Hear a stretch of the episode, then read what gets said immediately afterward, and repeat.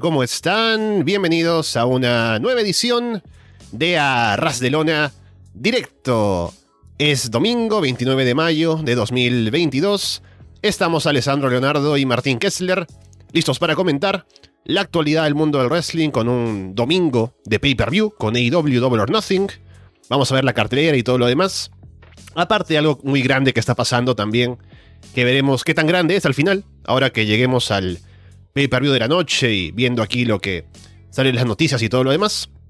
Pero bueno, por ahora agradecerles como siempre estar con nosotros aquí en directo en YouTube si nos escuchan luego, por escucharnos a través de Evox, Apple Podcast, Spotify, YouTube, Google Podcast, en cualquier plataforma de podcast que puedan conseguir programas y demás, de preferencia de código abierto, o por seguirnos, por supuesto, en arrasdelona.com. Martín, ¿qué tal? ¿Qué tal a, a todo el Arras de Lona Universe? Eh, feliz de estar acá por, una vez consecutiva, ¿no? Ya aclarando todo este panorama después de, de semanas y semanas de complicaciones. Y qué lindo es tener una semana, un fin de semana de per per view y no de otra cosa.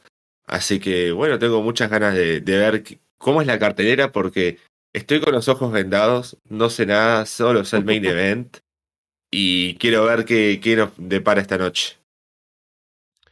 Muy bien, entonces, primero recordarles que estamos todos los domingos a las 10 de la mañana en Perú, 12 del mediodía en Argentina, 5 de la tarde en España y como estamos en directo nos pueden llamar o mejor dicho pueden unirse a nuestra llamada aquí en el Discord. Tenemos el enlace en la descripción del video, también en arrasdelona.com. Pueden ver también el grupo de Telegram para unirse por allí y estar con nosotros aquí para hablar de los temas, o si no, como siempre, estamos aquí atentos al chat, que ahora sí lo tengo en pantalla, ya me estoy acoplando mejor a mi nueva vida, así que va todo bien esta semana. Y mm, también recordar, ahora que estamos a punto de hablar acerca de Double or Nothing, que para la gente que nos sigue en el Patreon, está ya puesto el juego de predicciones, así que pueden participar, todavía hay tiempo hasta que empiece el show, que ya se cierra todo, pero aún pueden ir allí a poder elegir ganadores y demás, y el premio para quien gane, como siempre, sería participar en algún programa de su preferencia de toda la parrilla de Arras de Lona. Y con eso entonces, Martín, podemos entrar a hablar de las noticias de la semana y creo que, o sea, lo primero es Double or Nothing, pero antes de entrar a hablar del show en sí, la cartelera, hay que hablar de la situación que está sucediendo desde el día de ayer, que ha dado mucho de qué hablar, que es lo que ha pasado con MJF. Porque sabemos que está él programado para un combate en el pay-per-view. El combate tal vez mejor construido de la cartelera en cuanto a rivalidad y demás. Que es contra Warlow. Y ayer teníamos, o tenía AEW, una presentación, un fanfest con firma de autógrafos y demás. Y MJF no se presentó. Y lo que se ha dicho luego es que ha habido intentos de contactarlo por parte de la empresa, que no han podido hacerlo, que hay un fallo en la comunicación o una traba o algo que no está yendo bien por allí. Que luego, al parecer, esto se suma, ¿no? A todo lo que sabemos últimamente que hemos estado hablando también de MJF, su contrato, el hecho de que quiere un mejor acuerdo monetario, seguramente. Y al parecer algo de eso estaría pasando, que no está de acuerdo con algo de cara al pay-per-view. Se habría, se, se había en su momento indicado que había un vuelo programado para que él se fuera de Las Vegas, al final, según se reporta, no se ha ido, seguiría allí en la ciudad y estaría todavía disponible para el pay-per-view, que veremos si pasa algo nuevo en cuanto a eso, pero ha dado de qué hablar. Y como siempre con MJF, el tema con él es que siempre estamos en esa línea, ¿no? Esto es un work, es un shoot, ¿qué tanto de esto estaba realmente eh, planeado como para dar que hablar y que fuera la comidilla de la prensa del wrestling? Que no sé si hacía falta hacer algo así, o sea, si, si ese es el plan como para que se hable más de Double or Nothing, porque el fan hardcore ya lo va a ver, y el fan hardcore es el que sabe de esto, no es el fan casual que de pronto se entera, ah, MJF se va a ir, ¿qué va a pasar? No es tanto así. O si realmente es algo que está pasando con el tema de contrato de MJF, que ya sabemos de hace un tiempo que es un tema de conversación, y habría algo más detrás de todo esto, Martín. Sí, es un, un tema bastante interesante lo que está pasando en, en estas últimas horas, más que nada. Y Ojalá que sea un MJF, haga un Mbappé total ahí, jugar de que se va a un lugar para conseguir un mejor contrato y que bueno, que sea eh, el, el, contrato que, que, él ofrece, la, lo que llega a firmar. Pero sí, eh, muy interesante lo que pasó anoche con la firma de contratos. Eh, bueno, el reporte de que se podría ir de Las Vegas, que puede no estar esta noche en Double or Nothing, que sería una gran pérdida. Otra parte también, bueno, hace una hora subió un video a YouTube All Elite de la rivalidad de MJF contra Warlow. Así que por el momento sigue estando en pie la lucha, se supone. Así que bueno, eh, con ganas de ver qué pasa, con ganas de ver si aparece MJF, si no aparece, si van a jugar un poquito también mm, con, con esta idea de que MJF puede no aparecer, creo que sería interesante. Y bueno, no, sé ¿qué, qué más decir, ¿no? Es, es, complicada la situación también. Es como eh, no, no, saber qué va a pasar, no saber qué, qué cosas están en claro y qué cosas no, y qué cosas son rumores, y es complicado dar una certeza acá, pero bueno, espero que todo se aclare pronto y que bueno, los fanáticos, como siempre, terminemos ganando y veamos a MJF donde quiere estar, donde se sienta más cómodo, obviamente. Y que esta noche, bueno, al menos se pueda presentar en una cartelera bastante interesante y con una lucha que llama muchísimo la atención. Sí, creo que para poder opinar sobre esto tengo que comprometerme con una línea de pensamiento, ¿no? Si esto es un work o es un shoot, si está planeado de antemano o es algo que es real. Y vamos a asumir que es real, ¿no? Para poder comentarlo de pronto en caso de que esa sea la circunstancia. Y no me quiero contradecir porque la semana pasada hablábamos de lo de Sasha y Naomi, y yo decía que estaba de acuerdo en que alguien de pronto quisiera eh, dar a entender cuál era su valor y si no se sentía valorado en un sitio que se fuera. Y eso sigue siendo cierto. Pero creo que el caso de MGF es un poco diferente porque en el caso de Naomi y Sasha, según se entiende, por lo que se ha reportado, era que ellas tenían... Había un plan que les estaban dando, con el que no estaban de acuerdo, se vio algunas alternativas y cosas así y no estuvieron al final de acuerdo con el modo en el que querían utilizarlas ni cómo eran percibidas por parte de la empresa, y decidieron irse. En el caso de MGF, esto no es algo que de pronto le plantean de un día para el otro y se sorprende de que le estén queriendo hacer algo a su personaje o algo así, sino que, si asumimos que todo lo que se ha dicho es cierto, estamos en camino a Double or Nothing, tenemos el combate con Warlow, en el que se supone que MGF tiene que poner over a Warlow, para que Warlow gane, se libere este contrato que tiene supuestamente con MBF y pueda ser parte ahora del roster regular de AEW y que termine esa historia. Y de pronto MJF diría si vamos a seguir la narrativa del contrato y el acuerdo que quiere aumentar y el dinero y demás, sería como que dice, así como hizo en algún momento Ultimate Warrior con, con WWF, ¿no? Que antes de ir a un pay-per-view cuando era el campeón, quiso que le pagaran un millón de dólares antes de presentarse si no, no se iba a presentar, siendo el campeón, ¿no? Básicamente tomó a la empresa como rehén para pedir más dinero. En este caso, MJF sería como que dice, bueno, sí, voy a poner over a Warlow, pero con el trabajo que he hecho, páguenme más, ¿no? Básicamente. Así que sería distinto. El, o sea, digamos, el principio de querer uno sentirse más valorado por la empresa puede ser parecido, pero la forma de hacerlo me parece que es diferente y en un sitio es más criticable que en el otro. No porque diga, ah, si WWE siempre hace las cosas mal, entonces está justificado que la gente quiera rebelarse contra la empresa. Y AEW no, porque es la empresa que más me gusta y qué sé yo. No es eso, sino que me parece que son las formas, ¿no? Y si MJF realmente tiene esta intención de de pronto decir, bueno, tenemos esta historia, me necesitan en el show porque necesitan poner over a Warlow, puedo sacar ventaja de eso, sacarle provecho y pedir más dinero a la empresa que posiblemente me lo vaya a pagar porque necesitan que esté ahí. Y si es así, y además si está queriendo de pronto forzar su salida de WWE, como era el otro rumor, mejor dicho, su salida de AEW, para irse a WWE por la ruptura de contrato, que lo despidan y demás. Y no solo WWE, sino para toda empresa en el futuro. ¿Cómo se puede confiar en alguien que hace este tipo de cosas a una empresa en la que estás trabajando? ¿No? Para de cara a un show en la noche anterior, no sería solamente para WWE, sino para de pronto otros sitios en los que podría o no trabajar. Y sería más como un poco dispararse al pie, ¿no? Ser como el nuevo Austin Aries del wrestling, si se quiere, ¿no? Pero bueno, al final, como digo, todo esto es suponiendo que sea cierto, que no sabemos si es un work, siempre con MGF, pero ya veremos qué pasa para esta noche.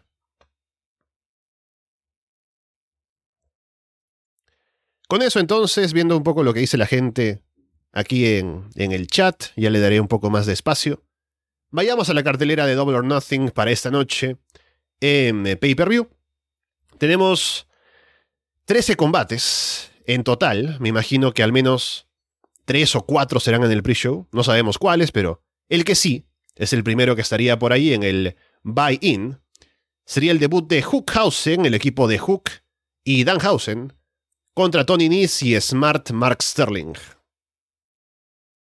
Qué, divertido. Eh, creo que va a ser un buen combate. Además, ver a Hook y Danhausen acá va a ser lo estelar y lo que todos venimos a ver. Así que supongo que va a ser un buen combate, un digno combate sí, de, de pre-show, de, abrir acá. Y, va a estar bien. Ah, perdón. Pero sí, va, a ser divertido, más que nada. Y eso es lo que me gusta de, de, estos combates, de, abrir show y, de empezar a calentar un poquito al público. Eh, y bueno, con, Tony Nese y Mark Sterling creo que va a estar bastante, bastante interesante lo que, puedan llegar a dar en el ring, así que va a estar bien, va a estar bien. Y me interesa la dinámica ahora de Hookhausen y lo over que pueden estar con el público. Porque hicieron toda esta historia larga de que finalmente se van a unir y si Danhausen convence a Hook de que estén juntos en un equipo. Eso está interesante ahora cuando finalmente pueden estar trabajando juntos. Entonces, más allá de eso, eh, el combate puede estar bueno porque tenemos a Hook, que es la parte seria del equipo, ¿no? Seguramente la parte de él contra Tony Nese sería la, la del wrestling. Mientras que la parte de Danhausen con Mark Sterling sería un poco más el gimmick, ¿no? Y sería más de pronto el dominio a Danhausen, el regreso de Hook para el comeback. Entonces me parece que sería un buen debut para Hookhausen, con lo over que pueden estar y ya veremos qué sigue después para ellos. Luego tenemos el combate por el título TBS, un combate que ya hubo hace un tiempo, pero es la, la revancha, digamos, de Jade Cargill defendiendo contra Anna Jay. Bueno. Sí, no sé. No sé qué esperar acá de este combate. Puede estar bien, lo bueno es que es lo que comentábamos hace algunos meses, ¿no? Con la llegada del título TBS, eh, AEW está forzada a poner más combates femeninos y bueno, acá está el, claro ejemplo. Bueno, también tenemos la final del torneo, ¿no? El otro título mundial, así que está bueno tener bastantes combates femeninos luego de tener uno y que dure muy poco tiempo en cada show, en cada pay-per-view de AEW. Así que mmm, supongo que este va a ser el combate más eh, corto, el más tranquilo, que no nos va a dejar demasiado, pero va a ser una, una buena transición de, de algo a algo. Y bueno, esperando los dos combates femeninos principales que se tienen que poner over. Sí, recuerdo que la última vez, cuando tuvieron su primera lucha por el título TBS, nos sorprendió porque ambas son luchadoras que no tienen tanta experiencia, pero creo que hicieron un buen trabajo trabajando juntas. Así que ahora, con el tiempo que ha pasado desde entonces, y ambas con la mejoría que han podido tener, podrían dar un mejor combate ahora. Así que veremos qué tal.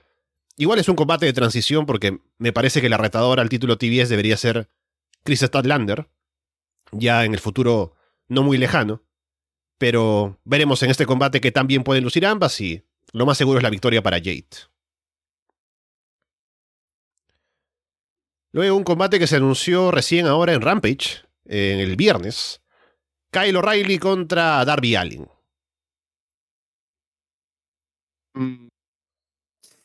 O sea, sí, estoy contento, ¿no? Muy buen combate seguramente, un combatazo se pueden robar la noche en cuanto a técnicas y demás. Pero es lo que, lo que siempre dice Andrés, ¿no? Esto es un combate de, de Dynamite o de un especial de Dynamite. No, no sé qué, qué tanto me puede aportar un combate simple entre ellos. Así que va a estar bueno, va a estar buenísimo seguro, pero en una cartelera tan larga y en una noche tan larga, con tantas luchas y tanto que, que, esperar, creo que se me va a terminar perdiendo si no es el combate de la noche. Sí, es como. Aparece ahí en la cartelera porque es como. De pronto dicen, ah, no tenemos a Darby Allin en el show, hay que ponerlo por algún lado y lo ponen. Que claro, es un luchador de los más over del roster, pero no creo que sea necesario ponerlo allí a fuerza. Si es que no había un combate para él construido con una rivalidad ni nada que. No es que salga de la nada tampoco porque Kyle atacó a Sting y demás. Pero aún así es relleno. Es un combate que tranquilamente podría ser de un Dynamite Rampage sin problemas y solamente que está aquí. Y por ser un pay-per-view, podría ser de pronto que salgan a trabajar más duro y hacer un gran combate, que pueden hacerlo obviamente. Aunque está el otro lado de la moneda, ¿no? Que es un pay-per-view y hay un tiempo limitado, entonces a lo mejor no tienen tanto tiempo para hacer un combate tan bueno como podría ser en otro espacio. Pero bueno, ahí está y veremos qué pueden hacer, que al final es difícil imaginarse que un Darby contra Kyle sea un mal combate, así que bueno, veremos qué tal puede salir de todo, qué puede salir de todo esto y si sacan algo más para continuar la historia con Sting y el posible regreso y Red Dragon y demás. Luego tenemos el combate de el Triángulo de la Muerte, Penta Oscuro, Rey Fénix y Pac contra la House of Black, Malakai Black, Body Matthews y Brody King. Mm, interesante. Me, gusta el combate los miembros. Eh, creo que va a estar bastante bien. Una lucha de, de 3 contra 3 eh, es interesante. Eh, como que siempre hay 3 contra 3 en las últimas carteleras que, que revisamos. Pero creo que puede estar bastante bien. Puede ser un combate bastante bueno.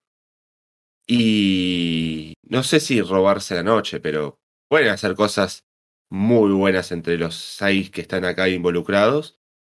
Así que tengo ganas de ver qué pasa, tengo ganas de verla a la lucha. Eh, no sé si también amerita, ¿no? Para estar acá en, en un per-per-view, eh, con, también eh, con el tiempo limitado y siendo un 3 contra 3 para que se puedan lucir los seis, va a ser difícil y más en la posición de la cartelera que pueden llegar a estar. Pero sí, puede ser un buen combate si le dan el tiempo necesario y si los, los dejan hacer lo que quieran. Así que tengo ganas de ver qué, qué, pueden hacer los, los seis de acá. Sí, creo que la historia le ha restado bastante al hype de cómo se armó la rivalidad y todo, pero quitando todo lo que han hecho y lo mucho que se ha alargado por las lesiones de Fénix y todo, Creo que va a ser un gran combate, o sea, son dos equipos muy buenos. Seguramente tendrán una química muy buena en el ring. Así que yo diría que sí, podría robarse la noche, dependiendo de qué tan bueno pueda llegar a ser. Pero, como digo, ¿no? La historia no ha dado mucho, no da mucho para pensar en lo que vendría después. Pero disfrutemos el combate y ya nos olvidamos de todo lo demás y con eso estamos contentos. Lo siguiente para el pay-per-view tenemos, déjame ver por cuál vamos por aquí, otro combate que recién se planteó en Rampage, también un 3 contra 3, en este caso un eh, combate de parejas mixto o de equipos mixto.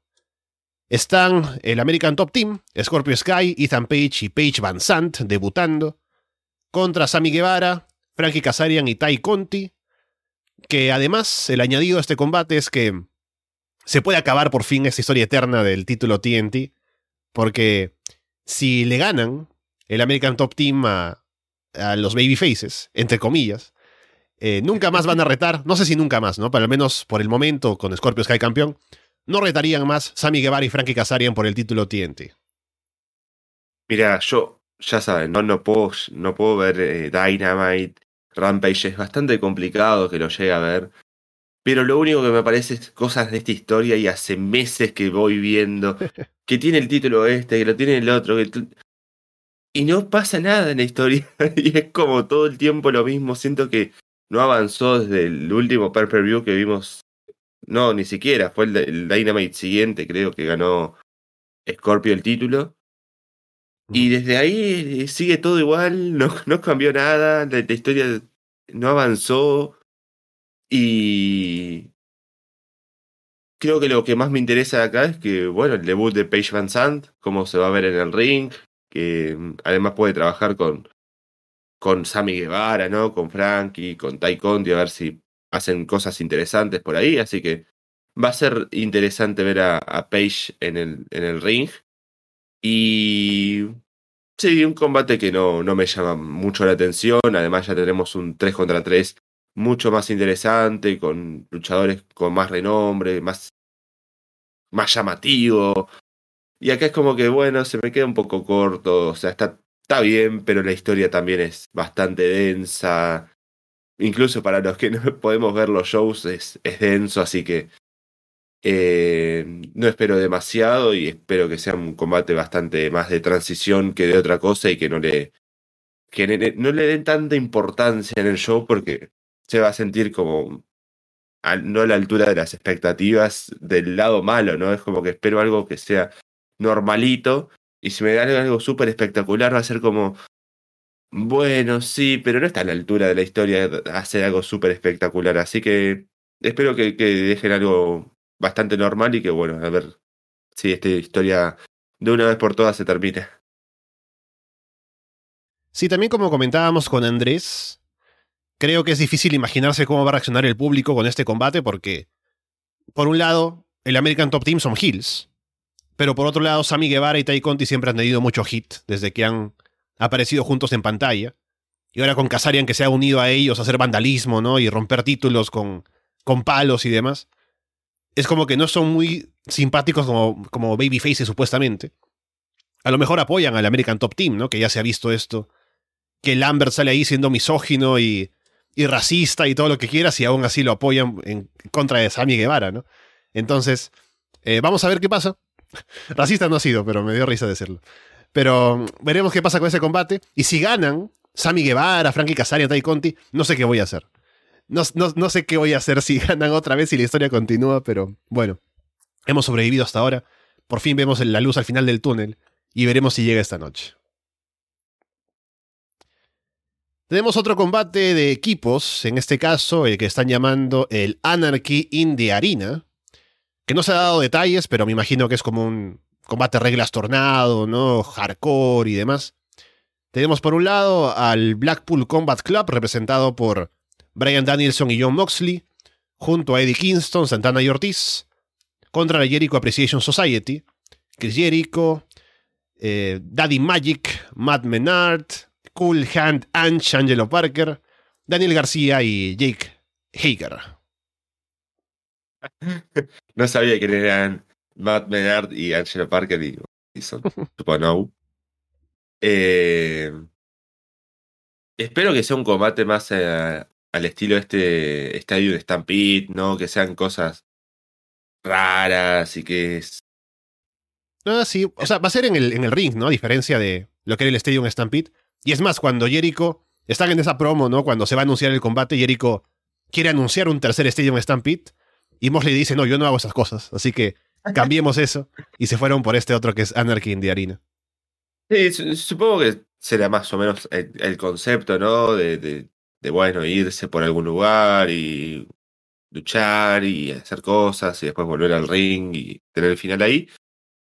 Y sí, creo que va a ser bastante más para, bueno, descontracturar un poco, hacernos reír.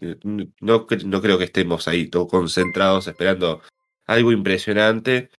Más allá de los nombres, los grandes nombres que tenemos acá en, en el ring, pero espero que sea algo bastante más tranquilo y no, no, no o sea, algo más caos, ¿no? Necesito caos, que, salgan y no entender nada que está pasando, pero disfrutar igual. Desconectar el cerebro, ¿no? Y ver cómo se matan todos por ahí. Sí. sí, también espero eso. Igual me llama la atención cómo se va a trabajar un combate así. Con gente como Brian Danielson, ¿no? Y Daniel García. Tupo y no, que bueno, en este caso ya no son Tupo y no, pero que son luchadores más de un estilo como de entretenimiento, que es el gimmick de la Jericho Precision Society también. Más de comedia y demás, pero luchando contra gente como Danielson y Moxley y Santana Ortiz. Así que me llama la atención. Creo que va a ser divertido. En cuanto a ganadores, creo que por cualquier lado se puede hacer que un equipo o el otro gane. No le afectaría a Jericho y su equipo perder porque es básicamente eso, ¿no? Los, de entertainment, entonces, si pierden no importa, igual hacen una promo luego y no pasa nada. Si va a continuar la historia y generar más hit de cara a un combate, de pronto a través de Jericho contra Kingston pueden ganar ellos y hacer algo así, pero Ya veremos qué pasa. Igualmente me parece que es un combate muy llamativo en la cartelera. Después, déjame ver por acá por qué combate podemos ir. Hablemos del combate del choque de generaciones de los Hardys contra los Young Bucks. Interesante. Eh, quiero ver qué, qué pueden hacer. Eh, estoy buscando acá. Ya, ya han luchado ellos, ¿no? O sea, tuvieron combate. Sí, al menos en Ring of Honor recuerdo haberlos Ring visto. Creo que en Chile lucharon también una vez, me parece. Mirá, mirá. Eh, sí, es- o sea, hay pasado, podemos comparar. Acá, acá estoy buscando. En, obviamente en Cage Match. Eh, sí, hay, hay algunos combates en, en indies incluso también. Así que puede estar bastante interesante. Sí, tuvieron una lucha en Chile, pero fue una fatal de, de tres esquinas con escaleras incluso. ¿Qué, qué es esto? y sí, tuvieron una lucha de, de normal, ¿no? una lucha de, de, de, de, de parejas y nada más. Pero muy interesante, muy interesante lo, lo que puede llegar a pasar acá en, en este combate, lo que pueden llegar a hacer. Así que tengo ganas de ver de nuevo a los Hardys, de luchar ahora con los Young Bucks en, AEW. Así que qui- quiero ver qué pasa acá y bueno, espero que sea un buen combate y que esté a la altura de los nombres que están involucrados y eh, me gusta que los Hardys estén juntos de nuevo y bueno, haciendo una gira de despedida posiblemente o, bueno, una gira eterna de despedida hasta, hasta que se cansen. Sí, acá me preguntan si no lucharon en Perú, me parece que no, si lo ves ahí, Martín. Em, No, los Hardys, no. sí, entre ellos al menos no lucharon. Recuerdo que en algún momento iban a venir. Se habían anunciado nombres como Penta que iba a venir y los Hardys. Me parece, me arriesgo a decir, porque yo recuerdo estar interesado en ver eso, pero creo que estaba planeado, al final no se hizo por... Creo que la pandemia fue que empezó y eso se canceló, pero bueno, eso es lo que recuerdo, al menos de lo que se había anunciado. Ah, y bueno, sobre el combate, me parece que va a estar bastante eh, interesante de ver, porque ya decía esto cuando hablábamos en Florida Vice, ya han tenido combates antes, en Ring of Honor, en otros lugares, pero esta es la plataforma más grande en la que han tenido, eh, que van a poder tener esta lucha, ¿no? Y En un pay-per-view, con AEW, con todo el hype, en un estadio grande. Entonces creo que van a salir a hacer algo especial, ¿no? Encima son los Hardys los ídolos de los Young Bucks, crecieron viéndolos, la inspiración para meterse ellos en el wrestling, entonces querrán hacer algo especial. Ya hicieron esa lucha en Rampage haciendo la entrada de los Hardys que fue increíble, con los Bucks haciendo el cosplay. Entonces me imagino que habrá algo especial para el pay-per-view ahora que van a enfrentarse y seguramente el combate será muy especial al final. Y en cuanto a ganadores, depende de qué quieran hacer después en la división, ya que los Hardys tienen poco espacio ahora mismo, o mejor dicho, han llegado hace poco a estar como equipo en, en AEW. Pondrían ganar ellos para luego retar a los campeones y podría hacerse algo por ahí, entonces apostaría más por los Hardys. Pero creo que igualmente cualquier pareja que gane eh, estaría, estaría bien y no le va a afectar mucho a la otra.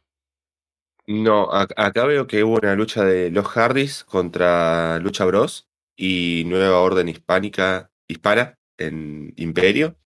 Oh, entonces no la vi. Estaba pensando irme, no fui. Así que no.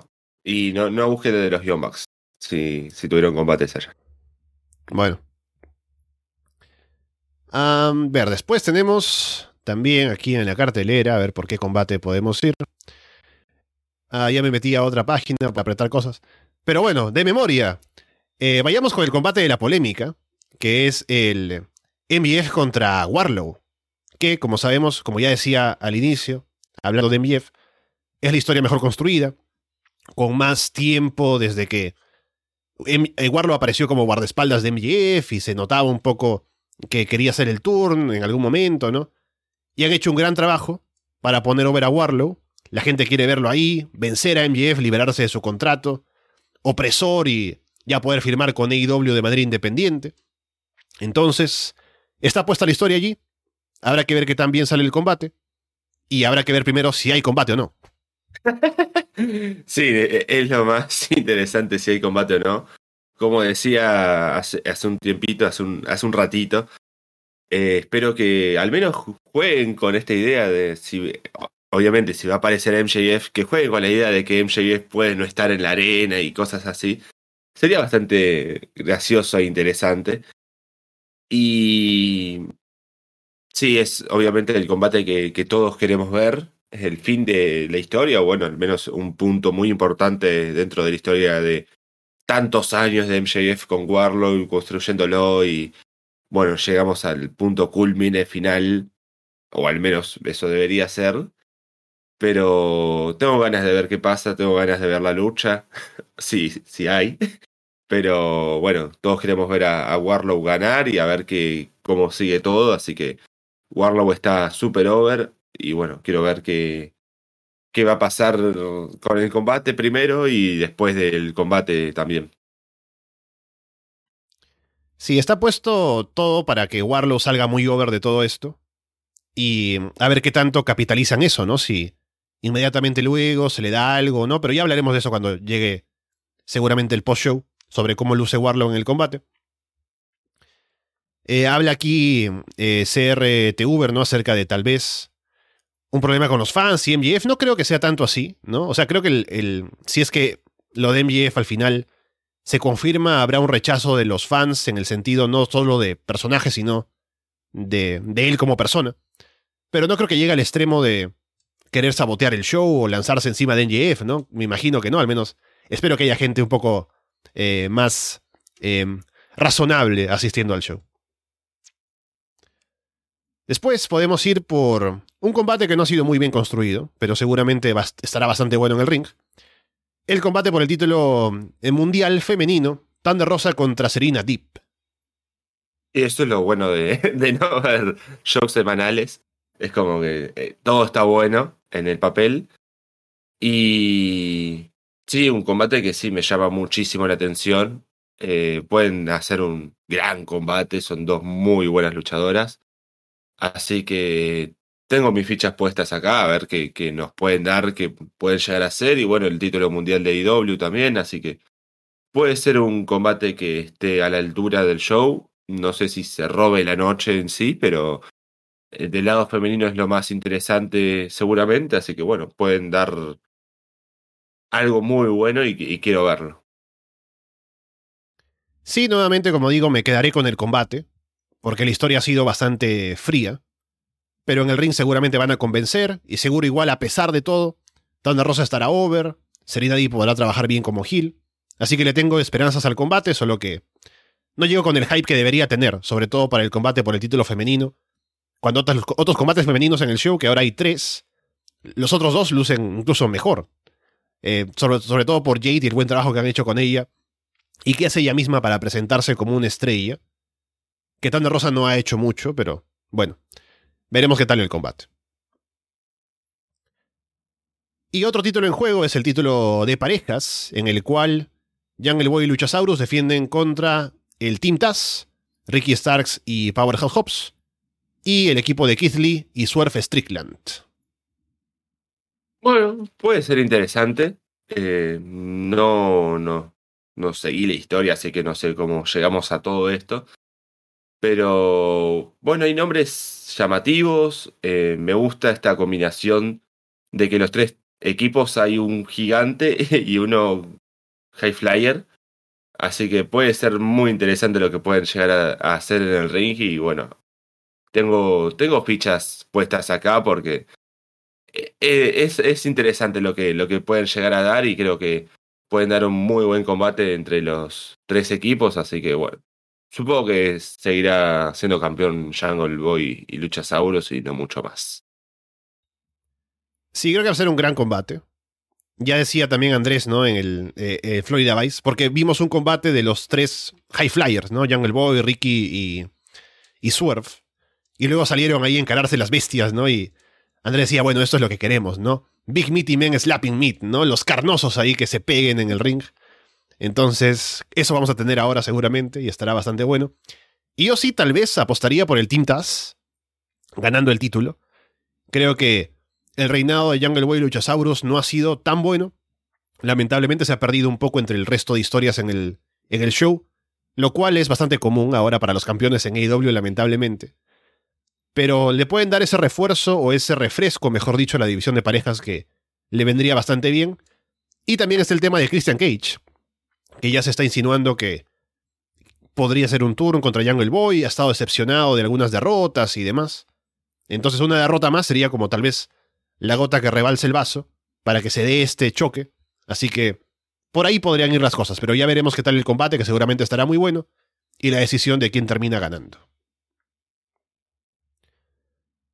Con eso entramos a las, las finales del torneo Owen Hart. Por un lado está el torneo femenino, en el cual la final es Britt Baker contra Ruby Soho, que es interesante porque en el último Rampage tuvimos el combate de la semifinal de Ruby contra Chris Statlander. Y claramente el público quería que ganara Chris, al punto de que cuando gana Ruby, la gente abuchea, se ven muy decepcionados. Entonces, me pregunto cómo estará el público eh, esta noche. Si fue el público solamente de la arena allí que se quedó con esa decepción, o si eso se arrastrará hasta esta noche. Me imagino que no, que igualmente Ruby estará over y Brit también, obviamente, así que será solo un detalle, pero veremos qué tal y qué tal el combate ahora en la final. Sí, es, interesante eso que, comentabas sobre cómo se puede tornar el público. Y sí, creo que va a ser un buen combate. Mm, no soy muy fan del run que está teniendo Ruby en, en las indies luego de WWE.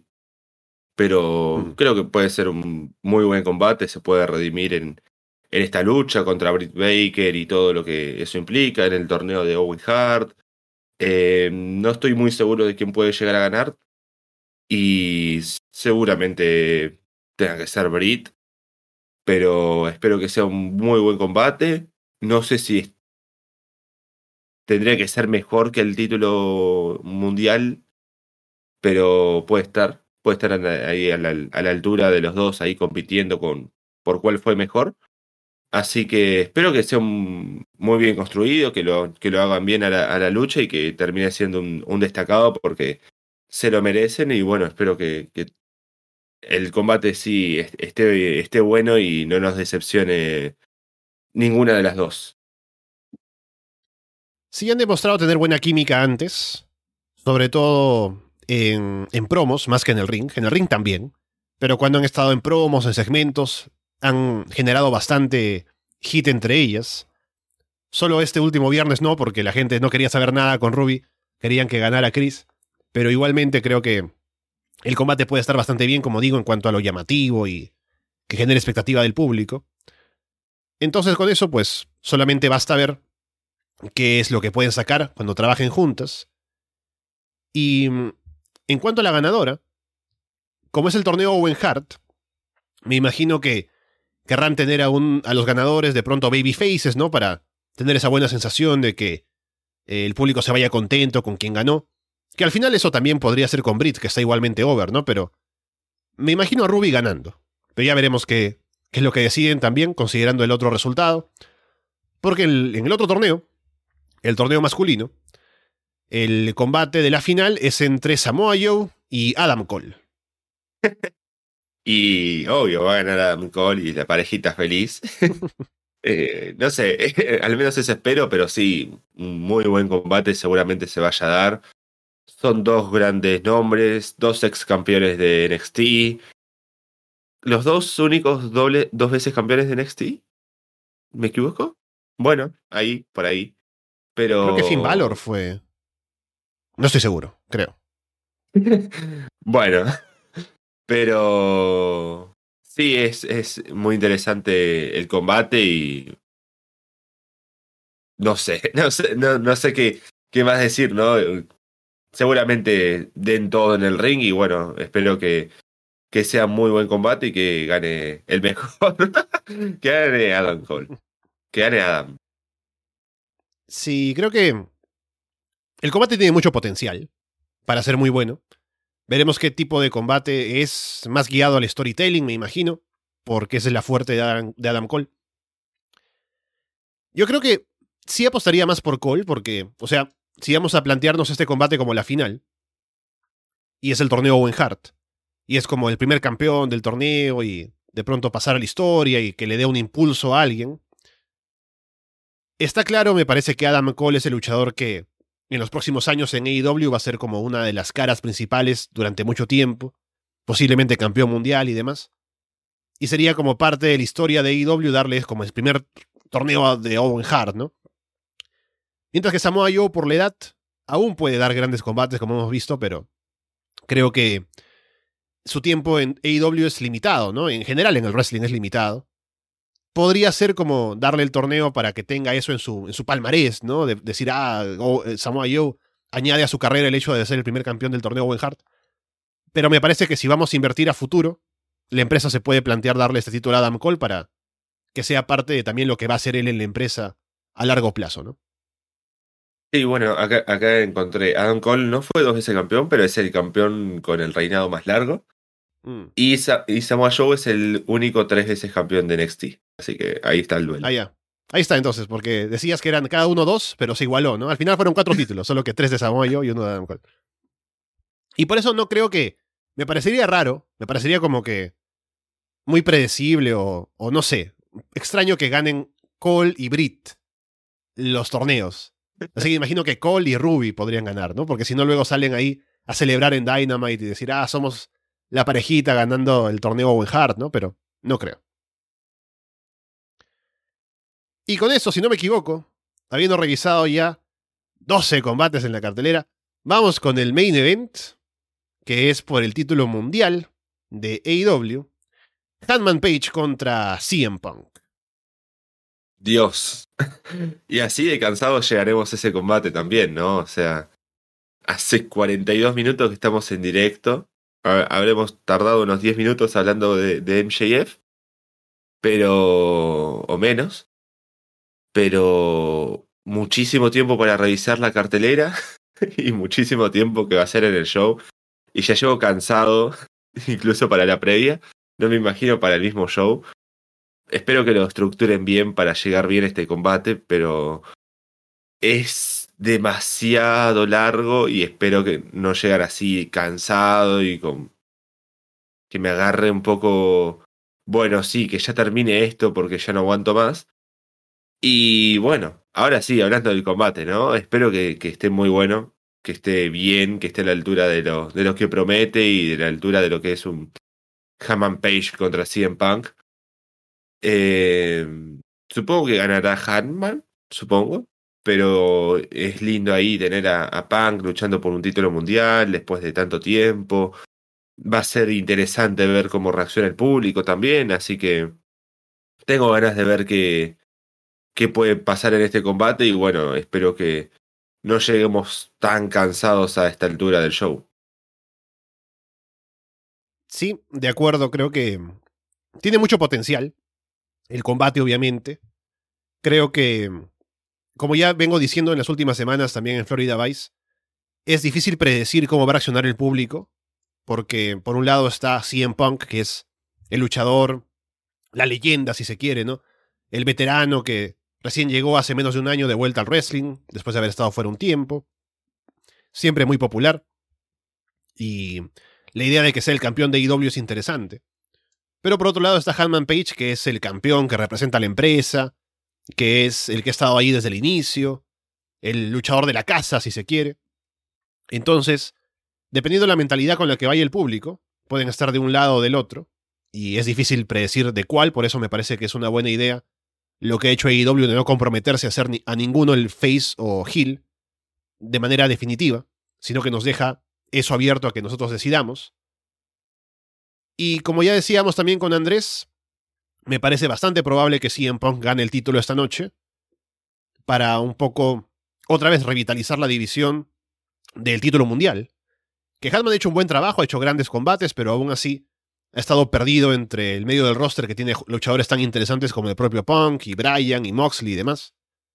Así que con Punk campeón se puede un poco recuperar ese lustre para el título mundial, darle luego a Hanman algo que hacer, a ver si lo que dijo Hanman en, en Dynamite es cierto y luego Punk hace el turno o algo.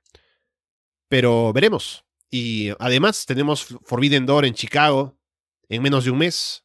Entonces eso también podría ser un factor, ¿no? De tener a, a Punk campeón mundial en Chicago. Podría hacerse de esa manera. Así que igualmente creo que el combate va a ser muy interesante por todos los factores, por el público metido, por los falsos finales que como cualquiera podría ganar, van a ser bastante creíbles también. Así que apuesto por Punk, pero no me sorprendería que gane Hanman y retenga el título. Ahí está entonces, Double or Nothing. Hemos llegado ya con el aliento, ¿no? A, a, medio acabarse. Y seguramente viendo el show será parecido, pero estaremos aquí esta noche para ver qué nos deja el pay-per-view. Sobreviviendo a todos los 13 combates que hemos listado, pero de que va a haber calidad, lo va a haber. Solo habrá que ver qué tanto el público en la arena y nosotros estamos ahí comprometidos y metidos durante todo el show, pero ya se verá. Y con eso pasamos a lo siguiente, no sin antes preguntar a la gente. Quiero hacer una pregunta porque desde la semana pasada que estamos aquí transmitiendo nuevo eh, setup, ¿no? En Linux y demás, tengo estas transiciones que hay un poco de efecto, ¿no? De desvanecimiento entre una y otra. No sé si les gusta así o les gusta más el directo de antes, de, de que pasa una cámara inmediatamente, ¿no? Ya me dirán.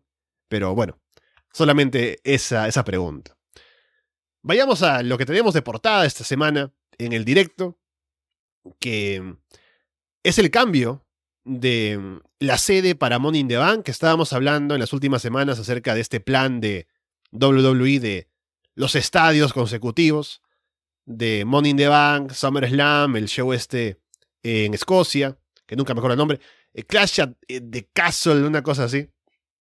Pero bueno, ¿qué pasó con Money in the Bank?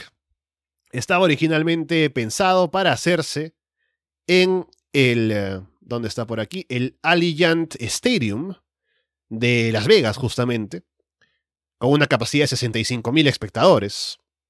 Y ha pasado esta semana a cambiar al MGM Grand Garden Arena, que es una capacidad de 17.000, ¿no? O sea, es un cambio bastante grande en cuanto a la capacidad de público. No se ha dado una razón oficial de por qué se, dijo, se, se produjo el cambio. Pero es fácil especular y darse cuenta de que sería tal vez por una venta de entradas que no estaba haciendo lo que uno esperaba y no querían tener un estadio vacío o que luzca vacío. Entonces decidieron cambiarlo a una arena más pequeña para asegurarse que haya una buena asistencia de público. Y bueno, ese plan entonces cambió.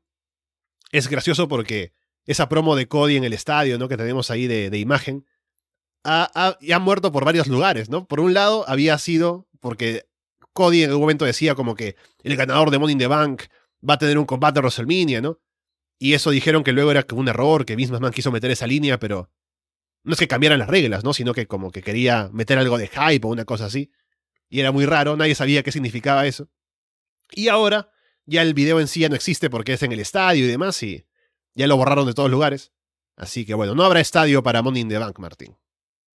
No, y me, imagino, ¿no? Al momento de hacer la promo es como, bueno, tenemos WrestleMania, WrestleMania Backlash, WrestleMania SummerSlam, WrestleMania Money in the Bank, y el ganador de Money in the Bank va a WrestleMania, todo es WrestleMania, todo es estadio, todo es gigante. Y es lo que le termina pasando a WWE. Es eh, interesante pensar de que, bueno, tienen tres estadios seguidos que llenar, eh, cuatro shows grandes, porque después de. Bueno, después de SummerSlam creo que venía John Shule, que bueno, ese se vende solo. Pero luego ya venía Survivor Series, que también es en, una arena importante. Y es el mismo estadio que acá había buscado. Eh, bueno, por ejemplo, se hizo Double or Nothing 2019. Y el, el MJM Arena, ¿no? O sea, lo pasan a ese estadio ahora, que no tiene una gran capacidad. El, el estadio este, el Allegiant, no, sé ni cómo se dice, por suerte no se hace ahí. Pero tenía como 65 mil espectadores para un partido de NFL, que es impresionante.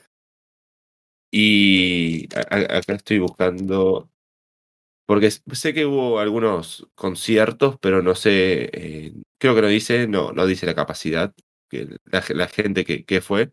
Pero sí es donde se hizo el SummerSlam pasado, el, el, el, que, el que se haya no lucha. Eh, Claro. Pero metieron 51.000 personas y luchaba John Cena, ¿no? O sea, era como lo grande de todo eso era ver a John Cena. Y ahora ni siquiera tenés combates anunciados, nada por venir. Es muy complicado vender entradas para un estadio de esa manera. Y un Money in the Bank, además, ¿no? Que es un. Está bien, es un pay-per-view que suele dejar algunos combates interesantes o algunas cosas llamativas que, que pueden estar buenas. Pero no es el pay-per-view, no es un WrestleMania, no es un SummerSlam.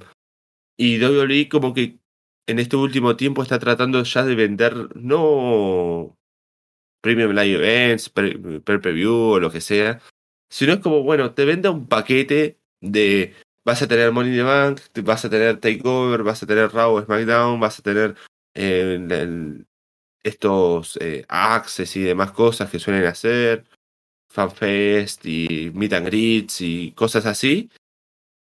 Entonces ahí ya vendemos las entradas y ya tenemos eh, como, el, la- el estadio cubierto de lo que queríamos.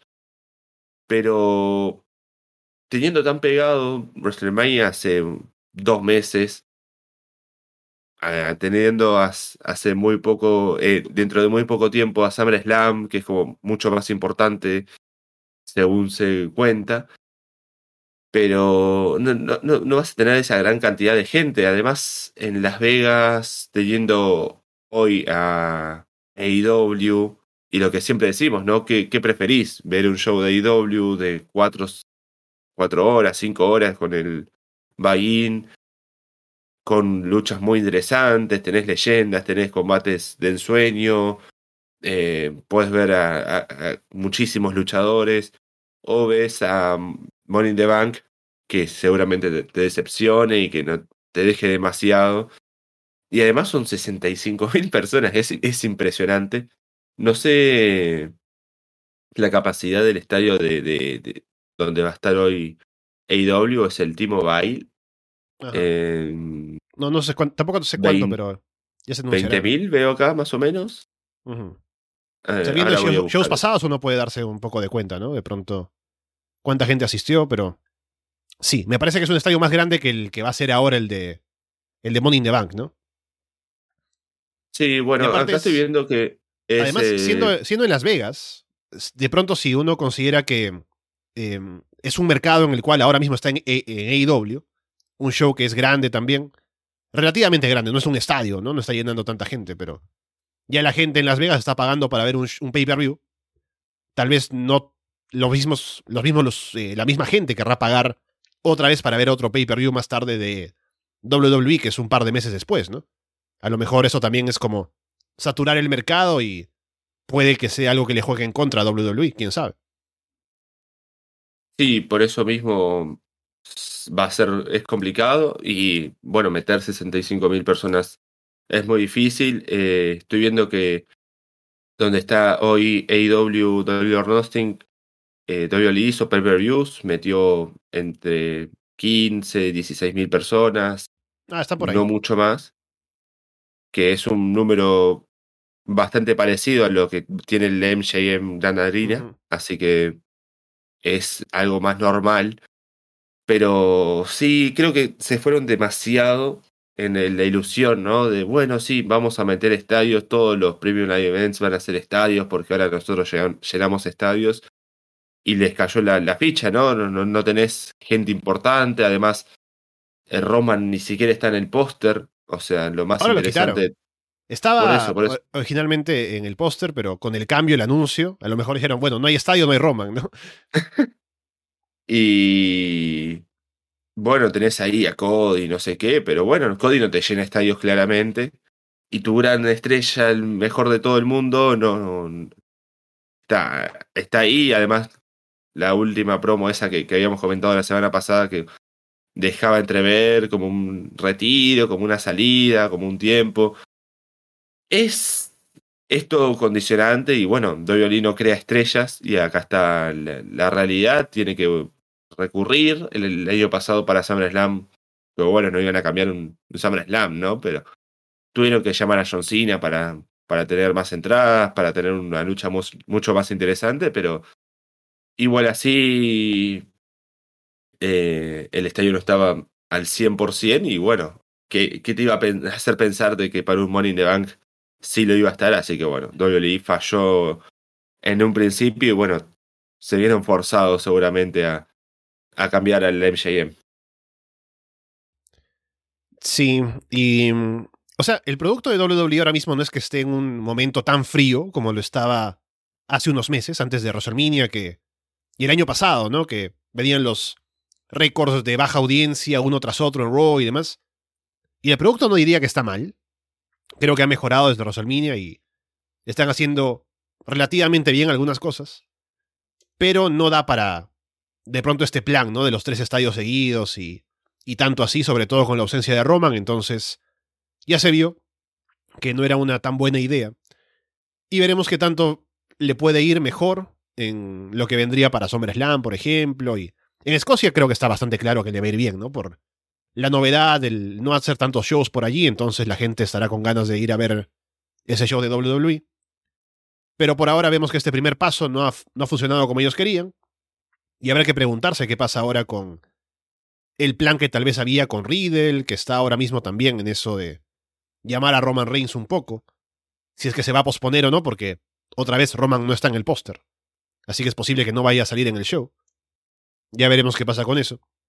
Me gusta lo que decía acá Mario en el chat, ¿no? De que si tanto así están con las entradas, a lo mejor que lo hagan en las oficinas, ¿no? Como en 2020. Ese Money in the Bank. También, eh, bueno, preguntando cómo van las cosas con los grandes pay-per-views de WWE. AEW que está está llenando arenas, ¿no? Pero bueno, son arenas más pequeñas también. Los precios de, las entradas me parece que también son más bajos. Así que es un poco distinto, pero bueno. Eh, veremos qué pasa con WWE, sus planes ahora que parece que están cambiando.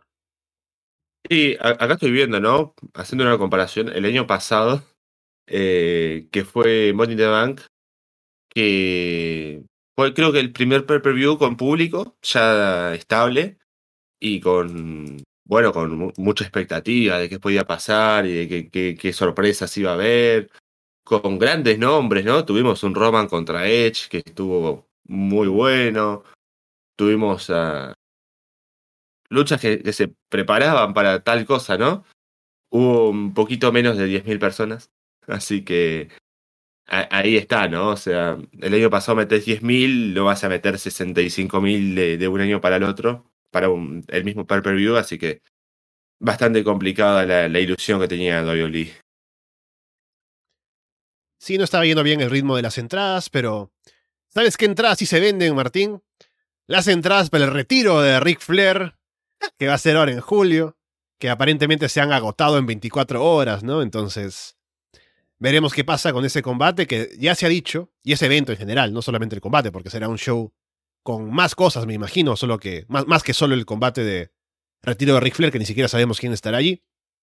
Pero quien se rumorea que podría estar allí es el bueno de Hulk Hogan, que así como Ric Flair está volviendo, también él está preparándose aparentemente para hacer algo, ¿no? Y mm, es curioso, porque creo que en el caso de Ric Flair, sobre todo ahora con lo último que salió de Dark Side of the Ring, y el hecho de que de pronto por esa cancelación no pudo estar en AEW al final. Ric Flair sigue siendo Ric Flair, ¿no? Entonces la gente como que sí, un momento se molesta, pero luego se olvida. Es como tu abuelo, ¿no? De pronto hace alguna tontería, ¿no? Dice alguna cosa de, de sus tiempos que de pronto ya en la actualidad no se debería decir. Pero luego te olvidas, es, es, es, es el abuelo, es Ric Flair, ¿no? Es, eh, hay que ir a verlo, hay que apoyarlo en su retiro. Y como que la gente tiene esa sensación de que eh, tenemos ahora eh, que otra vez valorizar a, a, Ric Flair como leyenda. Mientras que en el caso de Hulk Hogan, es todo lo contrario, ¿no? Hulk Hogan, creo que desde que tuvo esto de el video, de el comentario racista, y aparte todo lo que he hecho después, que es como que tenía que disculparse una vez en el backstage, pero en lugar de disculparse fue más como que dijo, no se dejen grabar, ¿no? En secreto. Eh, como que no estaba arrepentido de lo que había hecho y tiene una mala fama ahora. Lo han abuchado en apariciones que ha tenido en WWE incluso. Así que no sé qué tanto estará contenta la gente con verlo, pero estará por allí aparentemente, así que veremos qué pasa en ese show de Jim Crockett Promotions. Sí, va, a ser muy interesante y muy, muy gracioso, ¿no? Así como dice Mario, ¿no? De estar cancelado a llenar estadios. Bueno, no sé si un estadio, pero sí, en una arena seguramente no tan grande, pero interesante, ¿no? Que Ric Flair a esta edad, a esta altura del wrestling, ¿no? Siga agotando entradas en menos de 24 horas. Y Full Hogan ahí metido, sí, eso sí es terrible. Pero bueno, ya comentábamos la semana pasada, ¿no? Puede haber bastantes talentos interesantes. Ric Flair se está codeando con, con muchos luchadores muy buenos. De hecho, este fin de semana lo vimos ahí en fotos con, con grandes luchadores, con grandes nombres, así que va a ser interesante que, que van anunciando para ese show. ¿Qué lucha va a tener Ric Flair también? Y bueno, a ver qué, qué más nos, nos va deparando las próximas semanas con este show que salió medio así de la nada y ahora está agotando entradas, eh, generando expectativas. ¿Quién pudiera, no? Sí, hablando de Ric Flair, también mencionar que esta semana, hace unos días, se casaron Charlotte Flair y Andrade el ídolo. Charlotte no tuvo yeso en el brazo, así que. No. Empiezo a sospechar, Martín, que el wrestling podría ser falso. Pero bueno, lo, importante mm. es que se casaron, así que ahí está que, bueno, que les dure, ¿no? Que, que, sean felices. ¿Qué puedo decir? Sí, eh, estuve viendo, viendo fotos ahí por, por Instagram, ¿no? De, del casamiento. Quería ver quiénes estaban invitados, quiénes no. Y bastante interesante las listas de, nombres, ¿no? Por ahí metidos. Vi que estuvo, bueno, Finn Balor con su, con su mujer. Estuvo Rey Misterio. Eh, hay fotos ahí con, bueno, obviamente con Ric Flair, ¿no? Eh, lo que sí me llamó la atención es que estuvo invitado Apolo Cruz. No sé cómo llegó Apolo Cruz acá, o sea, es una gran amistad. Eh, bueno, estuvo eh, Sin Cara, que sé cómo se llama ahora, ¿no? Me, me, gusta que Rey Misterio sigue con, con su gimmick, ¿no? O sea, va, va a un casamiento, se pone la máscara y dice, bueno, voy a salir en las fotos con la máscara. Y luego ah, dice, Ah, ¿sabes qué puedo hacer? Dice Rey Misterio. Voy a subir una foto a mi Instagram con la máscara, con Andrade y con eh, DJ Luan, Luyan y con Tormenta, ¿cómo se llama este tipo? Le estoy, buscando. Frey, Tormenta, ¿no? Ahí, con las máscaras, ahí todo, vendiendo el gimmick. Y luego, un rato más tarde, agarra Rey Misterio su celular y dice: Mira qué linda foto que tengo acá con DJ Luian, con Andrade, Charlotte, mi mujer, yo. Ah, no tengo la máscara. ¿Qué puedo hacer? No pasa nada, la subo igual, me chupo un huevo. Está ahí a cara destapada Rey Misterio, ¿no? Con su. es impresionante. Eh, vi por ahí que también estuvo Rush, creo pero no hubo como una gran presencia de luchadores como en casamientos anteriores que hemos visto. Pero sí, bastante extraño que Charlotte no tenga un yeso en su, en su brazo. Sí, y bueno, ya todos sabemos la cara de Rey Misterio, entonces no le importa, ¿no? Sale con lentes oscuros, tapándose un poco la cara, pero no mucho más. Em, a ver, ¿qué más podemos comentar de la semana? Estamos con muchos temas todavía antes de Roy SmackDown, así que haremos una ronda rápida seguramente. Eh, bueno, no hay mucho de novedad en cuanto a lo de Sasha Banks y Naomi, solamente que la suspensión es impaga, ¿no? Sigue ahí bastante tensa la situación. Se dice que habría habido alguna molestia por parte de Sasha Banks con el tema de Ronda Rousey, quitándole un poco el puesto, ¿no? Pero eso todo es especulación.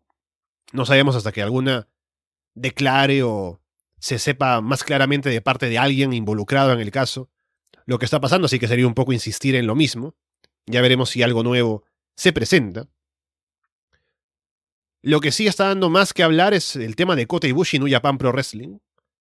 Porque ha habido una conferencia de prensa o un mensaje de parte de New Japan hablando del tema de Kota Ibushi que, a ver, para resumirlo, ¿no? Porque es un poco complicado esto, pero eh, se, se, dice que quien estaba, o sea, en un principio, para empezar, ¿no? Kota Ibushi apareció en un show que era fuera de New Japan, un show al que lo invitó Taka Michinoku, y eso molestó un poco a, a Japan porque como está bajo contrato tiene que hablarlo con ellos primero si va a presentarse en otro sitio. Y por allí hubo como un mensaje que le enviaron de parte de alguien que trabaja cerca con él, no el presidente ni nada, sino alguien que se encarga de negociar con Ibushi, y que estaba molesto por lo que había pasado, un poco que estaba pensando que Ibushi quería romper su contrato, y el mensaje de parte de Nuyapan, el mensaje oficial, ha sido como de casi disculpas con Ibushi, ¿no? De haberle de pronto metido algo de presión por el hecho de tener que volver, aún estando lesionado, a pesar de que lo habían visto un poco mejorando, ¿no? Y también por el tema de, de su madre, que Ibushi había dicho que había intentado suicidarse por toda la situación. Básicamente, Nuyapan presentándose de esta manera, ¿no? Un poco en el, en el tono de disculparse y querer continuar trabajando con Ibushi para un futuro. Pero Ibushi sigue estando molesto sobre todo porque dice que no han puesto suficiente énfasis en el hecho de lo que esto ha afectado a su madre, y eso le sigue molestando. Entonces, parece que por el lado de Nuyapan quieren un poco resolver las cosas, y Bushi no está contento todavía. Luego Nuyapan hizo otro comunicado. Entonces, estamos en este punto, ¿no? En que la empresa quiere un poco llegar a un acuerdo, y Bushi parece que no está muy contento, que también Ibushi, pues, es una persona también que tiene eh, ciertas, bueno, ¿cómo decirlo? Es un tipo excéntrico, ¿no? Entonces hay que un poco entender de qué manera está pensando la situación y sobre todo con un tema tan personal y tanto eh, que le puede afectar a uno como sería algo así que pasa con, con, con su madre. Entonces veremos a qué puerto lleva todo esto, pero por ahora, al menos hay intención de que pueda todo solucionarse, pero dependerá de Ibushi en este punto. Sí, otra vez tenemos acá un tema bastante complicado de contratos, de apariciones, de no apariciones, y es difícil hablar hasta que no esté algo concreto, como siempre. Pero bueno, según lo que se va filtrando, lo que se va contando, sobre lo que se dice, hasta mismo New Japan hizo una conferencia para hablar de eso, ¿no? Es, es una situación bastante particular y es complicado es complicado lo que pasa con Kota, con su madre y con todo lo que está llevando eso. Y en, sabemos que en Japón las cosas son muy diferentes acá, así que bueno, también deben tener situaciones legales diferentes y mm, quizás sean mucho más estrictos en muchas cosas, así que es difícil, es difícil lo que pueda llegar a pasar, pero bueno, esperemos que las partes se arreglen o que lleguen a un acuerdo dentro de poco, que sea lo mejor para Kota y para New Japan y que se puedan llegar a entender. Pero sí es difícil hablar sobre, sobre esta situación y más siendo otro país y más siendo otro lugar, otra cultura y sobre... Porque podemos hablar tranquilamente, ¿no? Sobre MJF si lo tomamos como shoot o como un workeo, pero acá es como mucho más difícil, hay muchas más cosas metidas, eh, situaciones bastante delicadas, así que espero ver cómo se resuelve esto a futuro y bueno, que, se aclare todo realmente y, a ver cómo, cómo sigue la situación y bueno, espero que queden las dos partes conformes porque no estaría bien que, que esto siga así y que bueno, que todo quede medio, medio mal y que, bueno, la situación quede bastante complicada entre ellos. Bueno, tenemos también la noticia, o el rumor, más que noticia, digamos, de que ahora en toda esta historia de MJF trayendo gente para luchar con Warlow, hubo una semana en la que trajo a W. Morrissey a luchar en un Dynamite, pero parece que había un plan de traer a Killer Cross a que sea uno de los oponentes de, de Warlow. Al final parece que Cross no aceptó porque quería aparecer ahora siempre con Scarlett, ¿no? Que es. Creo que ya se casaron también. Entonces quiere siempre en sus presentaciones, tanto en las indies como en otros lugares, estar asociado con ella, ¿no? Y de pronto no era algo en lo que AEW estaba pensando en ese momento. También Cross querría aparecer, pero para que. hacer algo más, no solamente ser el Jover de, de Warlow, ¿no?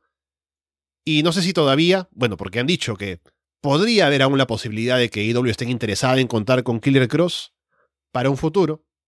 No lo veo con tan buenos ojos, pero veremos si es que esto finalmente se concreta o qué pasa con el señor Killer Cross y Scarlett. Sí, me encanta Killer Cross, ¿no? Es como Ah, sí, me, quieren pagar por una aparición, ¿no? Bueno, si me quieren pagar por una aparición tendrán que pagar por dos, porque yo vengo con Scarlett, así que nos pagan a los dos o no me pagan nada. Y, hay que llevar la, la- el pan a, a la casa, dijo Killer Cross, y bueno, hay, hay que hacer un sueldo doble. Y sí, interesante que puedan eh, estén interesados en contar con Killer Cross y bueno, a ver si limpia un poco su imagen última en NXT y WWE. Y bueno, no sé, Killer Cross estaba ahí metido en, en CYN, creo, ¿no? Así que bueno, es un nombre bastante particular también, así que a ver cómo lo tratan, a ver cómo, cómo sigue su, su carrera, pero sí es eh, interesante, era un luchador que estaba bastante over antes de llegar a WWE, que tenía muchas apariciones, así que bueno, a ver si puede retomar ese, ese control o la narrativa lo llevó para, para un lado malo. También hubo la noticia esta semana de que han renovado el contrato de Cole Cabana con AEW. Pero el detalle, interesante, es que estaría como este contrato incluyendo el, no sé si una cláusula, pero al menos eh, la idea de que estaría siendo parte más de Ring of Honor para un futuro, ¿no? Y eso es noticia, me parece, más que por lo de Cole Cabana, que está bien, ¿no? Que se quede en AEW y demás, sino porque ya están ahora, al parecer, teniendo contratos en los cuales se tiene pensado que un luchador va a estar más en Ring of Honor que en la propia AEW, lo cual al menos nos da un poco de expectativas para que por fin salga algo sobre Ring of Honor, algún show semanal, alguna cosa. Si hay talentos que ahora están pensados como para estar allí, es porque están pensando hacer algo. Entonces veremos quién más se sumaría a un caso como el de Cole Cabana, que de pronto pasaría de estar en AEW a estar más en Ring of Honor. Pero bueno, son buenas noticias, al menos un poco, esperando que vengan más. Sí, es, es bueno e interesante, bueno, ya empezar a saber un poco más sobre lo que puede ser Ring of Honor, cómo se van a formar los rosters, que bueno, al parecer ahora con lo de Cabana sería como algo en cruce con AEW de Ring of Honor, así que bueno, va, va a ser interesante y está bueno que ya tener un poco más de novedades, no sé si ya hay una fecha, algo estipulado, pero eh, quiero ver qué hacen, quiero ver qué, se propone hacer Tony Khan con la empresa y bueno, a ver si, si hay nuevo talento o cómo separan los talentos, los rosters, los títulos y todo, así que va a ser interesante a ver qué, qué pueden llegar a hacer y bueno, teniendo dos empresas al mismo tiempo, con eh, los contratos y todo lo que, lo que ya sabemos, así que va a ser interesante las próximas semanas si siguen apareciendo noticias sobre Ring of Honor o incluso esta misma noche. Sí, acá Coffin, apellido, en el chat pregunta si se supo algo de Johnny Elite, Impact, Johnny Game Changer, Johnny Progress, si se va a quedar en AEW o algo. No ha habido nada todavía. Se dijo que tal vez estaban pensando contar con él para algunas otras apariciones. No ha habido un contrato firmado tal cual. Pero quién sabe, a lo mejor. Otra vez, hablando de Ring of Honor, como el destino al que podrían ir varios luchadores que de pronto no tienen un espacio tan claro en el roster principal de AEW, podrían ir por allá, así que me parece que sería una buena opción para él si es que se queda. Vamos con 15 minutos todavía de programa a hablar brevemente de Raw y SmackDown. Tuvimos un par de cosas interesantes, como en Raw lo que decía de Riddle, haciendo una promo, porque supuestamente luego del combate de unificación de la semana pasada, Randy Orton quedó lesionado, entonces ahora él quiere buscar venganza contra The Bloodline. Se metió con los usos. También en SmackDown luchó junto con Nakamura.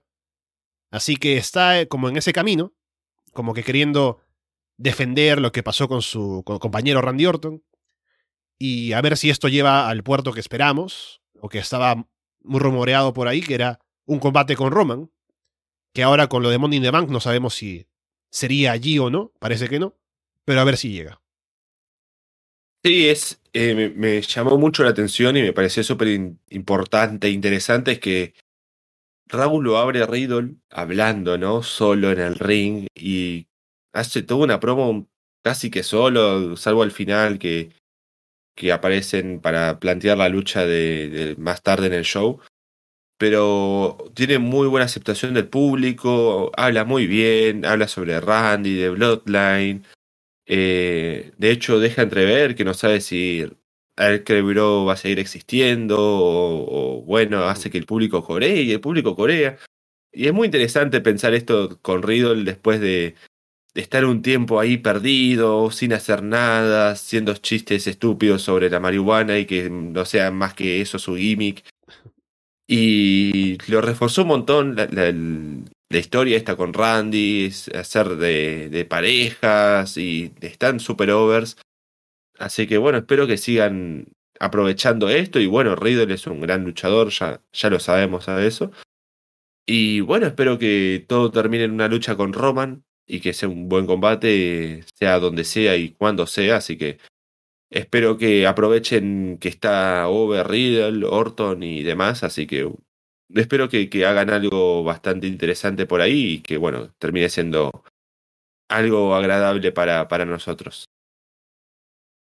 Me gusta lo que dice Coffin en el chat, ¿no? Que ya no es Raw, sino eh, Monday Night. Tuvimos también el, añadido de Becky Lynch ahora en el combate de Helen a junto a Bianca Belair y Asuka entonces, bueno, en un momento pensábamos que sería una, triple amenaza. La semana pasada hubo un combate para que no lo sea. Y ahora sí, vuelve a hacerlo. Entonces será una triple amenaza por el título femenino de Raw en Hell in a Cell, con Becky Lynch metida en el combate. Sí, me, causó mucha gracia porque yo estaba festejando mi cumpleaños, ¿no? Estaba acá en casa con mis amigos. Y me mandó un mensaje Fede, ¿no? Estaba como solo ahí, aburrido, y dice, che, está haciendo muy malo este rabo, es impresionante. Y yo, ah, mirá vos, qué, qué raro, ¿no? Y dice, sí, no sabés, pasó esto, pasó aquello, y ahora van a luchar, Asuka con Becky. Y después más, más, más tarde me manda, uh, ganó Becky, ahora vamos a tener una triple amenaza. Y yo, uh, qué, qué, qué mal.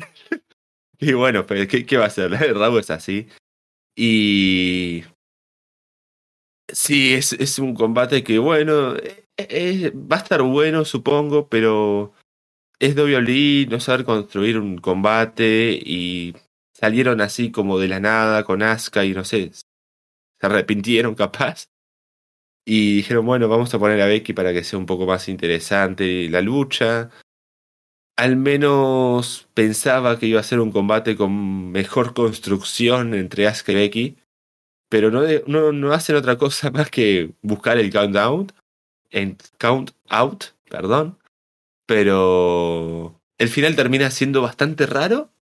Es como que, bueno, atacamos a, Bianca que está fuera con el título y hacemos... Eh, como es, muy raro, ¿no? Es como para describirlo detalladamente, ¿no? Es como Becky la tira a Bianca, a Asuka contra Bianca, y luego la tira contra la mesa de comentaristas y está el árbitro contando, ¿no? Va 7, 8, 9. Sube Asuka al ring, se queda planchada y Becky la agarra en un, en un movimiento, le hace una cobertura, como una tablita, cuenta 3 y listo. y ya está, ese, es el final. Es muy gracioso, es muy, muy, muy raro. Y bueno, vamos a ver un combate interesante, supongo, pero no, no me llama demasiado la atención. Sí, acá decía Andrés, ¿no? De cómo Fede llama a Martín como si fuera la línea de suicidios, ¿no? Y Fede confirma que Martín es el apoyo moral los lunes. Y lo único que puedo decir de este combate, o sea, aparte de lo que ya dijiste y del final, al menos voy a decirle que hicieron un buen trabajo, o sea, en general en el show, ¿no? Que como hubo un final con conteo afuera, más temprano en el show, la gente podía comprar que iba a haber otro, tal vez, ¿no? El miedo ese de que se repita en ese combate de Becky y Asuka, entonces por allí al menos hubo un poco de hype con ese spot. Pero bueno, ¿qué fue, ¿cuál fue el combate este que tuvo el final por conteo afuera? Bobby Lashley contra MVP, que era el que ganaba, iba a decir qué combate iba a haber en Hell in a Cell, qué estipulación. Y uno pensaría, no, claro, Bobby Lashley iba a ganar, iba a decir, nos vemos en el infierno, y hay un Hell in a Cell, con homos, ¿no? Pero no. MVP ganó el combate, y en Hell in a Cell, no será Hell in a Cell, sino un combate en desventaja de Lashley contra Homos y MVP. Es muy estúpido esto, es, horrible. Y no sé, no, sé a qué nos va a llevar. Y todo me hace pensar a que esta historia va a seguir, va a continuar y vamos a tener mucho tiempo más de Lashley, MVP y Homos. Y no sé si ahora Lashley se va a sacar un compañero de la nada que lo ayude, que hagan algo y luego van a continuar la historia. Así que no, no, la verdad que esto me, tiene bastante mal. Ya es, es, es terrible. Sí, bueno, a ver, ¿qué más pasó en Raw de lo rescatable? Eh, lo que puedo decir que me gustó, porque hubo un Cody Rhodes contra The Miz, ¿no? Y luego interviene ese Rollins y lo hace perder, ¿no? Pero lo bonito de este segmento es que eh, al inicio, ¿no? Cuando le entrado, seguramente en algún momento, Cody le dio el, su cinturón, ¿no? Que lleva siempre puesto, a un niño en primera fila. Luego Rollins le quita el cinturón a ese niño para golpear a, a, Cody con su propia correa. Y luego de que lo ha dejado muerto a Cody, Cody se levanta dolorido, pero agarra la correa y se la devuelve al niño, ¿no? Para que la gente aplauda. Eso estuvo bonito. No sé si el niño habrá sido un plantado, me imagino que sí. Pero, pero bueno, al menos fue un buen detalle dentro de un combate en el cual no hubo mucho más que comentar. No, sí hubo bastante que comentar. A ver. Fue desastroso. yo, yo vi fragmentos en YouTube, en, en Facebook digo, ¿no? De estos eh, recopilaciones y, y por todos lados estaba este video de Miss y Cody bocheando y haciendo movimientos que no salían. y hacían una cosa y no salía mal. Y hacían otra cosa y salía mal. Y salía otra cosa más y salía mal. Un desastre. o sea, no, no, vi el combate por suerte. Pero sí, se, se vio, al menos esos fragmentos se veían como tipos que recién están empezando a entrenar y son estrellas mundiales. Eh, me gusta ese, ese guiño, ¿no? Del, del, del, cinto y bueno, Cody que lo, lo golpea, Cody que lo azota. Lo, lo más gracioso es que lo azota una sola vez y listo, ¿no? Es como raro. Pero bueno, supongo que será algo plantando para algo, un guiño que vamos a ver en Hell in Cell, ¿no? Una venganza de Cody ahí golpeando la set y que se decía como, ah, sí, miren, y ahora se venga. Después de lo de Raw, seguramente. Y bueno, esperando la sangre de Cody, nada más. Es como haciendo tiempo para que llegue Cody ensangrentado y, no mucho más. Sí, después tuvimos también un momento en el cual Jerry Lawler entrevistó a Bir Mahan, ¿no? Y haciendo chistes malos, ¿no? Porque no le contestaba, le dice, eh, a ti te dicen, no sé, ¿no? Eh, mala suerte porque se rompen los espejos cuando te ves, ah, ¿no? Cosas así. Y obviamente Bir, ¿no? Como cualquier persona en su sano juicio, amenaza a Lawler, ¿no? Con, con atacarlo violentamente por esos chistes que hace. Pero luego vienen los misterios a salvarlo. Así que bueno, poco más, ¿no? Eh, ni buena promo, ni buen ataque luego, ¿no? ¿Qué puedo decir de Bir Mahan y los misterios? Muy gracioso porque yo noté exactamente lo mismo, ¿no? Es como, Bir no quiere hablar con Jerry Lawler y con mucha razón. Le quiere pegar a Jerry como cualquier persona normal, pero Rey y Dominic interrumpen. es es eh, el, el turn heel de Rey y Dominic finalmente, ¿no? Que van a salvar a Jerry Lawler, una persona horrible. Y no, no, no queda mucho. ¿Qué, ¿Qué, van a hacer ahora para el próximo Premium Live Event? Va a ser otro combate en desventaja, ¿no? y no mucho más. No, no queda demasiado por acá. Así que bueno, vamos a ver cómo, cómo continúa la historia que eh, es bastante rara. Cinco minutos, vamos con SmackDown. Tenemos un par de cosas para comentar por ahí. Ronda Rousey y Raquel Rodríguez otra vez estaban luchando, pero intervinieron. Natalia, Shayna Baszler, hubo un combate de parejas. Lo gracioso de todo esto es cuando. Porque ellas se, se preparan, ¿no? Junto con Shotzi, que está en backstage. Vamos a ir a, a, meternos al combate, ¿no? Vámonos. Y Shotzi de pronto dice: Ya, vayan, yo, adelántense que yo en un momento las alcanzo. Porque le faltaba agarrar su casco para ponérselo, ¿no? Se van del camerino Natalia y, y Shayna. Shotzi se pone el casco. Y luego va a salir también por la puerta. Pero se encuentra que la puerta está trabada con llave, ¿no? No puede abrir la puerta. ¿Qué pasó con la puerta? Resulta que Alía, que ahora le tiene, le tiene este pleito con Shotzi desde la semana pasada, o antes incluso, le cerró la puerta. O sea, hay que imaginarse que Alía estuvo afuera y ella sabía que estas malditas iban a intervenir en el combate de Ronda y Raquel. Dijo, voy a esperar. Y como sé que Shotzi siempre se pone su casco, seguramente no va a salir con ellas. Y va a demorarse un poco. Entonces esperó que salieran Natalia y Shayna. Dijo, esta es mi oportunidad para cerrar la puerta. Cierra la puerta, le pone la llave y luego se ríe por la maldad que le hizo a Shotzi.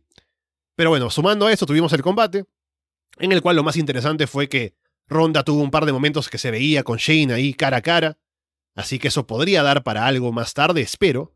No se llegaron a tocar, así que al menos eh, posiblemente se estén guardando eso. Pero luego Raquel le gana a Shane, entononces no es que estén cuidando a Shane mucho, más allá de no tocar a Ronda. Pero bueno, me habría gustado que hicieran algo con Shayna para preparar un combate con Ronda, no lo hicieron, pero ojalá que llegue en algún momento. Sí, es espectacular ese, ese comienzo de show. Y, y ayer cuando estaba viendo todo para, para hoy, dije, bueno, me, me, acosa mi cumpleaños, ¿no? Con Raúl. Yo lo voy a acosar un sábado al mediodía. Le voy a mostrar lo que fue este minuto y medio de, comienzo de show. Que es impresionante toda la cantidad de cosas que pasan, porque o sea, encima el combate de Raquel contra Ronda es un, una lucha de que si Raquel gana, tiene una oportunidad por el título. Entonces, me imagino ahí cubriendo, ¿no? Es como, entra Ronda, entra Raquel, la lucha es por la oportunidad por el título, pero se muestra al mismo tiempo que pasa esto backstage. Y después se muestra que tiene la la llave. Y, y es muy gracioso también porque Shotzi quiere abrir la puerta, no acciona el picaporte, ¿no? Es como, se, se, ve claramente que está, ah, no se abre, no se abre. Y, así se abre. Y se abre una puerta. Al menos acá, ¿no? No sé cómo será en Estados Unidos. Pero es muy, muy raro todo lo, lo que pasa. Es una cantidad de cosas impresionante. Y después que todo termina en una lucha por equipos, al final, bueno, Raquel cubre a Shayna, que es bastante extraño, como decías, ¿no? Tendríamos que tener ahí a Shayna un poquito más arriba. ¿por qué no la cubren a Natalia, no? O sea, tenemos a Natalia y van y la cubren a Jaina. Pero bueno, espero que planteen algo interesante ya para Money in the Bank. Si van a hacer un combate ahí, no sé si Hell in ya tienen algo pensado, pero queda una semana, así que no sé si plantearán algún combate para ese show. Pero sí, es, es un, una lucha, segmento que empieza el show de SmackDown que pasan tantas cosas y es, es impresionante, la verdad que es impresionante. bueno, para ir terminando, solo mencionar que hubo un segmento del Kevin Owens Show con Sami Zayn que fue muy bueno. Yo fui a verlo entero y me parece que es genial lo que hacen ellos. Solo dejo eso, vayan a verlo porque vale la pena. Y no quiero dejar pasar la oportunidad de comentar esto porque es un segmento sí. que, por favor, hubo un combate. Jinder Mahal y Shanky contra los Lotarios, ¿no? Y durante un momento, eh, creo que fue, eh, sí, Ángel Garza, ¿no? Que se acerca, bueno, Ángel, se acerca a la, presentadora, que no sé el nombre. Va allí que está en ringside y como que le baila, ¿no? Como para querer seducirla, supuestamente se quita los pantalones, ¿no? Y uno dice, este maldito, este misógino, ¿no? Que cree que ahí eh, moviendo las caderas va a hacer que una mujer que está tranquila en ringside le preste atención, ¿no? Y ella obviamente está pues incómoda, ¿no? Siendo acosada por este tipo. ¿Y quién viene? Nuestro héroe Shanky a encargarse de Ángel. Y digo, bueno, qué bien, Shanky parece que está haciendo algo ahí como para hacer un turn. Pero luego, ¿qué hace Shanky? luego de que ha hecho esto, Shanky dice, bueno, ahora yo lo hago, ¿no? Y se pone a bailar. Y para esto la chica parece que sí le gusta Shanky, ¿no? Porque o le gusta el baile o algo. Porque dice, bueno, sí, este tipo sí me gusta, ¿no? El otro no. Era, era un misógino, un maldito, pero Shanky sí, ¿no? Que, que baile, me gusta. Y sonríe y está contenta. Y esto causa que luego pierdan, ¿no? Jinder y, y él. Y Jinder le reclama a Shanky por, por esta distracción, así que parece que hay un conflicto entre Jinder Mahal y Shanky, que Shanky hará un turno o algo, pero bueno. Eh, el baile de Shanky está over. Eh, ese es como el Shera Shake ahora. Es el Shanky Shake en SmackDown, Martín. Sí, es, es, increíble. También se lo pasé a Fede porque dije, esto no te lo puedes perder, esto es, esto es emocionante. Y me encanta, ¿no? Me, encanta el segmento. Cómo baila Yankee, además, es, es muy gracioso. Y lo, lo más divertido de todo esto es que Yankee mide eh, 2 metros 14, ¿no? O sea, es un tipo mm. enorme que está bailando y se mueve y hace baile hindúes, ¿no? Típicos ahí que vos decís, quiero, quiero una persona hindú bailando. Y es Yankee haciendo este baile en SmackDown, ¿no? Es como lo más típico de la historia. Es genial, es, eh, no se lo pueden perder tampoco, ¿no? Tienen que ir, buscarlo, verlo completo porque es genial y Yankee está super over, así que me... También le decía Fede, ¿no? Tenemos a Yankee, tenemos a, a Cis, tenemos gente grande y súper interesante y lo tenemos a Homos ahí arriba. Por suerte ahora ya no tanto, pero eh, hay, hay talento alto y muy bueno, así que puede, puede estar muy interesante. Uh, la agencia de modelos de Max Dupri lo puede, lo puede contratar, ¿no? Va a ser interesante lo que, lo que plantea SmackDown. Y bueno, con eso hemos cubierto todo lo más interesante de la semana. Estamos ya en la hora. Así que bueno, tenemos bastante a lo que prestar atención ahora en la noche con Double or Nothing. Estaremos con Martín, con Andrés comentando el post-show, viendo lo que deja el pay-per-view, así que hay expectativas. Puede estar bastante bien. Veremos cómo llegamos en cuanto al cardio a todos esos combates. Pero bueno, hicimos la previa aquí y como verán hay bastante para ver. Así que estaremos de vuelta en unas horas, Martín. Sí, estaremos en, bastantes, ya como en, 12 horas, un, poco más tal vez. Pero sí, hay ganas de ver qué, va a pasar en Doyle or Nothing, a ver cómo, cómo siguen eh, los resultados, cómo sigue lo de MJF, qué, más va a pasar durante la tarde. No se olviden del juego de predicciones, por favor, a todos los que están en el Patreon. Y bueno, muchas ganas de, comentar que lo, que va a ser este, este show esta noche. Y bueno, ya la semana que viene también tenemos eh, Hell Cell. Así que bueno, se vienen dos eh, eventos interesantes. Así que bueno, vamos a, estar atentos la semana próxima a ver qué, va pasando ya para finalizar la cartelera del, del show del domingo.